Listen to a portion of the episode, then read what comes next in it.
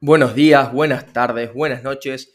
Google Podcast, Apple Podcast, Spotify o donde sea que estén escuchando. Esto es Coba Special. Hoy tenemos un nuevo lunes, un nuevo post-análisis de la semana número 12 en este caso. Y no solamente analizamos lo que pasó, sino como decimos siempre, predecimos qué es lo que va a pasar. Y así fue con esta fecha. Dijimos que era una de las fechas más interesantes de toda la temporada, que se podía venir un gran batacazo y el batacazo estuvo en el segundo partido donde Tiburones le ganó a Jabalíes. Impactante la remontada que está teniendo el equipo Escualo en esta, este año. Increíble. Y otra sorpresa fue el primer turno, el partido de Corsarios, en donde blanqueó a Cruzados una diferencia que no se esperaba para nada, tanta diferencia de puntos entre ambos equipos. Esto y mucho más vamos a estar analizando en el episodio de hoy de Coba Special.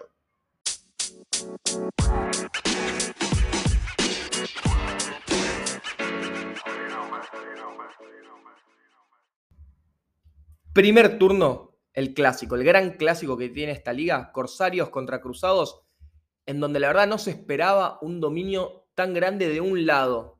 Corsarios un 21-0 con un dominio casi total, sobre todo en su defensa. Continúa con una muy buena temporada, con esta racha de victorias, cosecha su séptima victoria del año y más contra Cruzados. Amplía la diferencia en el histórico que viene ganando desde, desde 2015 y amplió la diferencia con respecto a lo que fue el primer partido que tuvimos en el año, en donde fue un 14-13, si recordarán, a favor de Corsarios, donde termina ganando por puntos extra y por un field goal errado de cruzado sobre el final. Creíamos que iba a ser un partido parejo también, como fue aquel primer momento, sobre todo por el presente que venía teniendo los equipos, pero la brecha fue mucho más grande y Corsarios dominó casi que de principio a fin durante todo el encuentro. La ofensiva que jugó muy bien, mantiene su promedio, que viene todo el año, de tres anotaciones por partido aproximadamente, y se mantiene y se afianza como la, ofensiva más anotadora de toda la liga, teniendo ya 172 puntos en ocho partidos, y la defensa cosecha su tercer partido del año en el que se va en cero puntos recibidos. Los dos anteriores habían sido contra osos polares y este es el primer partido contra un equipo de playoff, podríamos decir, en donde el dominio de la defensa se vio casi de manera total. Y se mantiene como la segunda defensa de toda la liga con menos puntos recibidos detrás de la que es hoy por hoy la mejor defensa de, la liga, que es la de Jabalíes. Del lado ofensivo, el mariscal Miguel López Gaudiero se mantiene como el mejor mariscal de la temporada, por lo menos en números, siendo líder en yardas aéreas y siendo líder en pases de touchdown, comandando una ofensiva que tiene muchísimas armas sobre todo del lado aéreo, con los receptores Couba, Morocho y Paredes, y además con quien se afianzaría hoy por hoy como el mejor tallén de la liga, en Gabriel Roldán. No solamente en su juego aéreo, sino también en su juego terrestre, convirtiendo una de las tres anotaciones Roldán con, con sus pies. El juego terrestre de Corsario sigue siendo por donde tiene más oportunidades de mejorar, como mostraron, por ejemplo, contra Osos Polares en el último partido. De todas formas, dos de las tres anotaciones fueron por tierra, como decíamos, por ejemplo, la de Roland, pero ninguna de estas anotaciones fue de alguno de sus running back, por lo que Corsarios hoy por hoy, si bien mantiene un buen balance entre juego aéreo y juego, terrestre, el juego terrestre no está centrado puntualmente en sus corredores, sino que hay mucho juego terrestre con reversas de los receptores, por ejemplo, una anotación fue de Coba en una reversa, o el partido anterior contra Osos Polares, eh, Matías Morocho anotó dos veces corriendo, sino que también tiene un juego terrestre con su Tayen y con su Mariscal, por lo que faltaría que se afiance alguno de los running backs como un corredor que tenga muchos más intentos de corrida por partido, teniendo muchas más yardas y llegando también a las anotaciones. Y del lado defensivo se mostró como todo el año, muy sólida por tierra, sobre todo que jugaba contra un, equipo rival, contra Cruzados, que es un equipo que no corre, pero la novedad fue que pudieron anular por aire a una de las mejores ofensivas aéreas que tenía la liga, como era la de Cruzados, sobre todo que la defensa aérea era una de las mayores debilidades que tenía la defensa pirata y era como ese talón de Aquiles que venía mostrando Corsarios a lo largo del año. El mariscal rival casi que no fue factor, anularon a Steinborn, que no tuvo tanta participación en la ofensiva de Cruzados, y Pedro Ursúa, el jugador mm, más peligroso que tenía esta ofensiva de la Hermandad, fue bastante bien contenido y si bien tuvo sus cantidades de recepciones y sus yardas, no llegó a anotar y no terminó siendo tanto factor como para doblegar a una defensiva de Corsarios que jugó, creo que hasta ahora, lo que podría haber sido el mejor partido de todo el año. Con este resultado, Corsarios casi que se asegura el primer puesto de playoff, ya que le saca dos partidos de ventaja a Jabalíes, que se encuentra segundo, con dos partidos por jugarse, pero al cerrar el año entre ellos todavía llega a haber una posibilidad para Jabalíes, sobre todo que justamente venían con un solo partido de diferencia tras la derrota de Jabalíes ante Tiburones, se amplía la brecha a dos partidos, siendo casi que definitorio. Le quedarán a Corsarios por jugarse la semana que viene ante Legionarios y en la semana número 15 cerrarán con Jabalíes para prácticamente definir quién termina primero y quién termina segundo de la temporada. Cruzados, por su lado, tuvo creo que el peor partido ofensivo de todo el año, la, línea ofensiva no pudo frenar consistentemente a la línea defensiva de Corsarios, que es una de las mejores unidades defensivas de toda la liga. Y al ser un equipo que no corre cruzado, ya lo venimos diciendo durante todo el año, el plan, todas las miradas de, eh, de, la defensa estaban puestas en frenar el juego aéreo y presionar al mariscal, facilitando la tarea de, de, la defensa rival, ya que si saben que un equipo, una ofensiva es muy unidimensional, se centran principalmente en frenar esa faceta que es mucho más fácil que estar intentando frenar dos estilos de juego distintos. El Mariscal Benítez no pudo desplegar el juego aéreo que venía manteniendo, la verdad, que un muy buen nivel durante todo el año. Y de hecho, hacia final del partido lo sacan al Mariscal y entra Tomás Caironi como Mariscal de Cruzados. La pregunta acá es, ¿lo sacaron porque ya creían que el partido estaba perdido y querían darle a Caironi minutos de juego para que pueda tener más experiencia dentro del campo o de verdad creían que tan bajo era el nivel de Benítez que la mejor opción y la mejor manera de ganar era con Cairón y bajo centro. Y se sigue viendo, más allá del mariscal, la falta de variantes que tiene la ofensiva Cruzados, ya que todavía sigue sin aparecer y afianzarse un eh, receptor, un tercer receptor en esta ofensiva, y ni hablar obviamente de las variantes en el juego terrestre o de jugar por aire más rápido, más corto, para poder consistentemente mover el balón. Y la defensa, la verdad que se mostró bastante sólida por momentos, con, sobre todo con los regresos en el cuerpo de linebackers con Lars Rieke y Bauti Bayochi, una defensiva muy rápida, pero casi todo permitieron, jugando casi todo el partido con, tres linieros y con una cobertura con, con safeties, permitieron un gran volumen del juego aéreo de Corsarios. Y al jugar con tres linieros, no mandar cargas, no metían mucha presión al mariscal y un mariscal del nivel que está teniendo Mike con tiempo pudo ir poco a poco moviendo las cadenas contra esta defensiva y produciendo así no solamente los touchdowns, sino que la ofensiva esté mucho tiempo en campo ganando esta batalla de, de campo justamente. Y ante la falta de producción ofensiva de Cruzados, la defensa se acorralaba cada vez más. Las marchas ofensivas de Cruzados eran muy cortas, mucho tres de afuera, no movían las cadenas y no se posicionaban en campo Corsarios para acorralarlo. Mientras que las ofensivas de Corsarios eran más consistentes, con muchas renovaciones y generalmente, si no anotaban, dejaban el balón del lado contrario de la cancha. Con esta derrota empieza a tambalearse un poco la tabla, vemos más movimientos, pierden el tercer puesto en la tabla contra Tiburones y le quedan dos le quedan tres partidos. Se encuentra con un récord de 3-4 ahora cruzados, pero le quedan tres partidos, de los cuales dos son contra osos polares, que podríamos decir que son victorias casi aseguradas, y después un partido contra tiburones que es casi definitorio para ver quién queda en tercer y cuarto puesto. Pero si llegan a tropezar contra osos polares, se les puede empezar a complicar no solo el, el pelear por el tercer puesto de la tabla, sino mismo el ingreso a playoff. La verdad que es poco probable ya que tendrían que perder todos los partidos y tiburones y legionarios alternarse en ganar para poder pasarlo a cruzados, pero un cruzado que estaba casi que afianzadísimo en el tercer puesto en la tabla, con la mejoría de tiburones y un par de tropiezos empieza a tambalearse.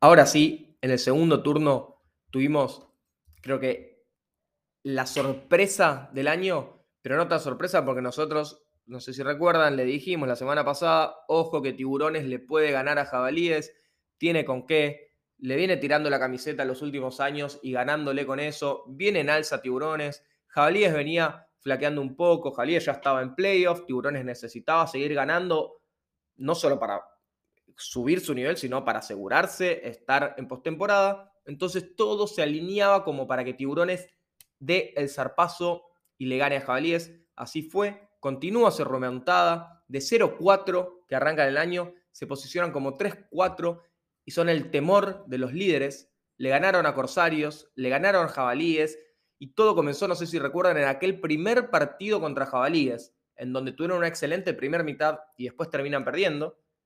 Después tienen un muy buen partido contra Cruzados, pero terminan llegando a overtime y perdiendo. Pero ya habían mostrado esta mejoría que después la afianzan con las victorias contra Corsarios, Osos Polares y Jabalíes. Y esta gran racha, esta remontada que está teniendo Tiburones, ¿cuándo terminará? Creo que esa es la gran pregunta.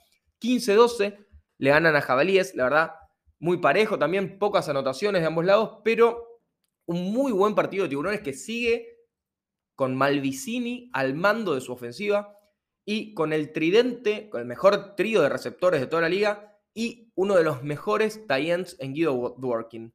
Malvicini vuelve a posicionarse como, como mínimo un mariscal top 3 de la liga y se encuentra ya, después de un muy mal comienzo, se encuentra segundo en yardas aéreas y está primero empatado junto con, con Mike, con Miguel López Gaudiero, en pases de tallo. La verdad que cómo ha mejorado Maldicini.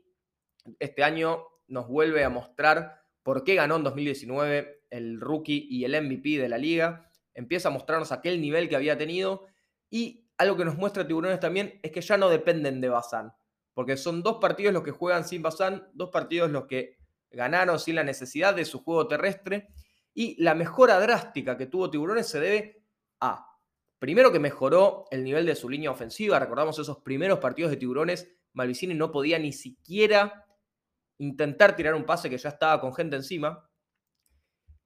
Mejoró la línea ofensiva. Cambiaron su juego aéreo a un juego aéreo muchísimo más rápido. Algo que Malvicini, al no tener un gran brazo a lo largo de toda su carrera como mariscal, no solo en mayores, sino también en juveniles, se fue acostumbrando a tener que tirar rápido, sabiendo que no puede tirar 30, 40, 50 yardas, no tiene un brazo tan fuerte por ahí como el de Mike o el del mariscal de Jabalíes, el mariscal Alonso, sabe que tiene que tirar rápido, entonces la lectura pre-snap y identificar rápido los matchups son lo que han hecho que Malvicini tenga un muy buen nivel y nos lo está volviendo a mostrar este año.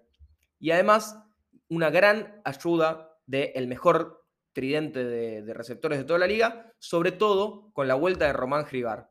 Porque hasta que no volvió Román consistentemente, teniendo a Cardone y a Maurice, entre ambos receptores, era un, buen dúo de receptores, pero faltaba todavía un poco más. Pero volviendo Román a ocupar la posición de receptor 1, siendo Cardone receptor 2, tal vez uno de los mejores receptor 2 de la liga, y Maurice receptor 3, seguramente el mejor receptor 3 de la liga, se afianza muchísimo y, como decíamos, además de tres muy buenos receptores, tienen un Tayen que en el juego aéreo está participando y mucho. De hecho, las anotaciones fueron las dos aéreas, una con Cardone y otra con el Tayen Dworkin. Y que justamente jugaban contra la que se creía como la mejor defensiva aérea de toda la liga. Es verdad que tuvieron una gran ausencia la, defensa de Jabalíes al no estar Tomás Grois, pero ausencias la verdad que hubieron de los dos lados. Yo no creo que Jabalíes hoy por hoy intente excusarse con, las ausencias, ya que, por ejemplo, no jugó Grois del lado de Jabalíes, pero no jugó Mandeli del lado de Tiburones.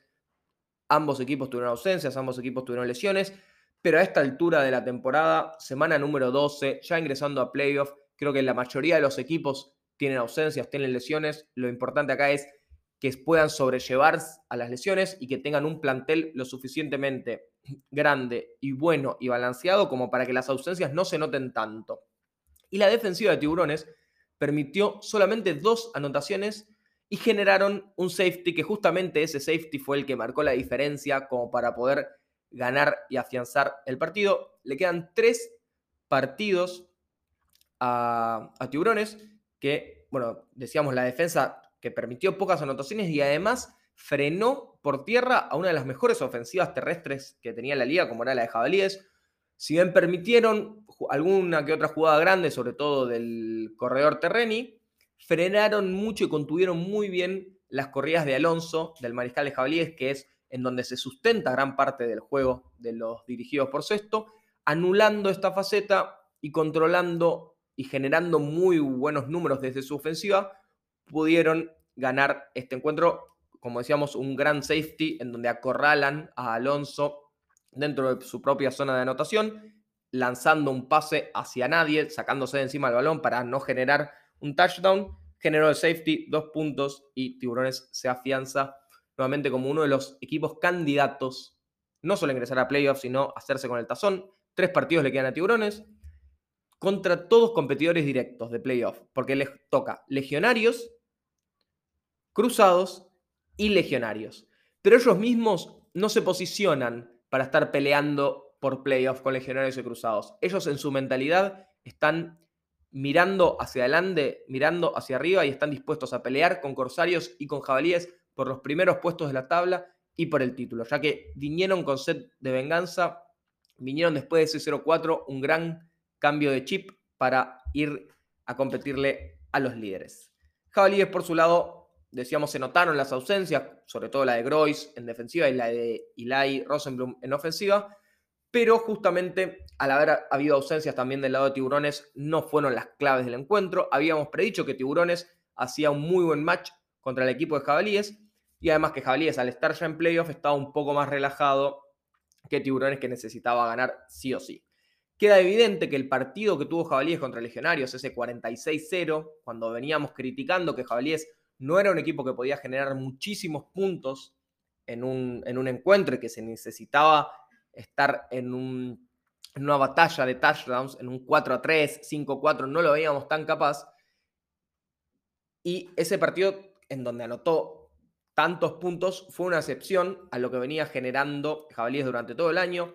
Vemos que tiene más limitaciones para meter muchos touchdowns, ya que ese fue el único partido en donde metieron más de 3 sobre todo comparándolo con equipos como por ejemplo Corsarios o Tiburones que han mostrado una facilidad en ofensiva mm, de ser más explosivos y de poder generar más de 30 puntos en un partido, si así lo quisiesen. El poderío de Jabalíes pasa exclusiva o sobre todo pasa por la defensa, tiene una defensa sólida que sigue sin permitir más de dos anotaciones en, ningún encuentro, ya que ahora permitió solamente dos contra Tiburones.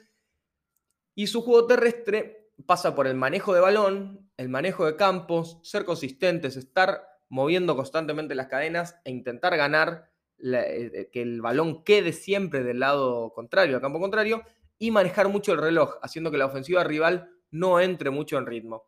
Y este, esta estrategia, más o menos que la pudieron sostener, ya que el equipo rival hizo solamente dos anotaciones y no tuvo tanto timing, pero su ofensiva volvió a mostrar esta limitación de solamente anotar dos touchdowns. Con los Terrenis, ya que anotó con Carlos Terreni por tierra, que vuelve a tener un gran partido, venía siendo un poco inconsistente de tener, tuvo un mal arranque de temporada, después tuvo una racha de buenos partidos, después otros partidos en donde no fue tan consistente por tierra. Semana a semana vemos un Terreni distinto, hay veces donde, es mucho más factor y otras en los que no. Este partido fue factor, no lo suficiente, pero sí fue con quien movieron más veces las cadenas. Y por aire, ante la ausencia de Eli, volvió Terreni a ser factor. El otro Terreni, Federico, que por aire venía siendo uno de los mejores receptores de toda la liga. Después varias ausencias en donde el juego aéreo de Jabalíes pasó más por manos de Eli y de Fittipaldi, pero vuelve Terreni a, a ser factor y a anotar por aire como le gusta anotar a Jabalíes, que es corriendo, corriendo, corriendo, y cuando la defensa empieza a bajar, intentar convertir estos pases al fondo. De esa manera pudieron anotar con Federico Terreni y de esa misma manera casi anotan en la última jugada del partido, pero la defensiva de Tiburones estuvo atenta y pudo frenar ese avance. Y el resto de la ofensiva no estuvo a la altura, no aparecieron otros corredores, no aparecieron otros receptores y no aparecieron otros Tayens, que era lo que veníamos criticando también del juego de Jabalíes y estuvieron bastante controlados por una defensa rival que aún con ausencias, pudieron contenerlo y como decíamos hoy, contuvieron muy bien las corridas de Alonso. Y si Alonso no puede correr y estar tranquilo de estar él generando los primeros intentos y lo obligan a jugar por aire metiéndole presión, estamos viendo que es un mariscal que obviamente todavía está formándose, su segundo año recién como mariscal, tiene más años de experiencia en el deporte, habiendo jugado en otras posiciones, pero se nota que falta todavía un poco más de experiencia en el puesto. De esta manera, Jabalíes queda segundo en la tabla, con dos partidos de diferencia hacia ambos bandos.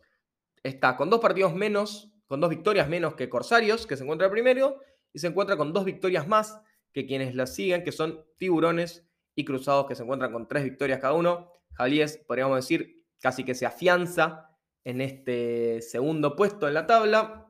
Cerrará en la última semana contra Corsarios de ganar los dos partidos que le quedan y Corsarios de perder los dos que le quedan. Estarían allí desempatando pero Jabalíes también, de perder los dos partidos que les quedan, puede llegar a pensar en no estar segundo en la tabla y estar bajando posiciones. De todas maneras, Jabalíes ya está, ya está casi que sí o sí en postemporada y está pensando en llegar de la mejor manera en estos últimos partidos. Se centrará en recuperar lesionados, en profundizar en lo que no le viene saliendo tan bien y en mantener el buen juego que está teniendo sobre todo en su defensiva. Cerramos con la tabla. Queda Corsarios primero con 7-1. Jabalíes segundo con 5-3. Tercero Tiburones con 3-4, empatando con Cruzados, que también se encuentra 3-4. Tiburones con una mejor diferencia de puntos, pero Cruzados teniendo el duelo entre sí, el único duelo que jugaron hasta ahora ganado para Cruzados. Restará el último partido que le queda entre ellos. Y en el quinto y sexto lugar, casi que inamovibles, aparentemente quedarán Legionarios con 2-5 y Osos Polares también con 2-5, Legionarios teniendo mejor diferencia de puntos y los duelos entre sí. Veremos, estamos atentos a qué es lo que va a pasar en esos claves, casi que finales, partidos entre Legionarios y Tiburones y Tiburones y Cruzados, lo, más jugoso que se viene para lo que queda de la temporada. Así que los esperamos en el análisis pre-week de la semana 13 que tendremos el día jueves. Esto fue todo. Espero que hayan disfrutado este momento y cerramos un nuevo episodio de Koba Special.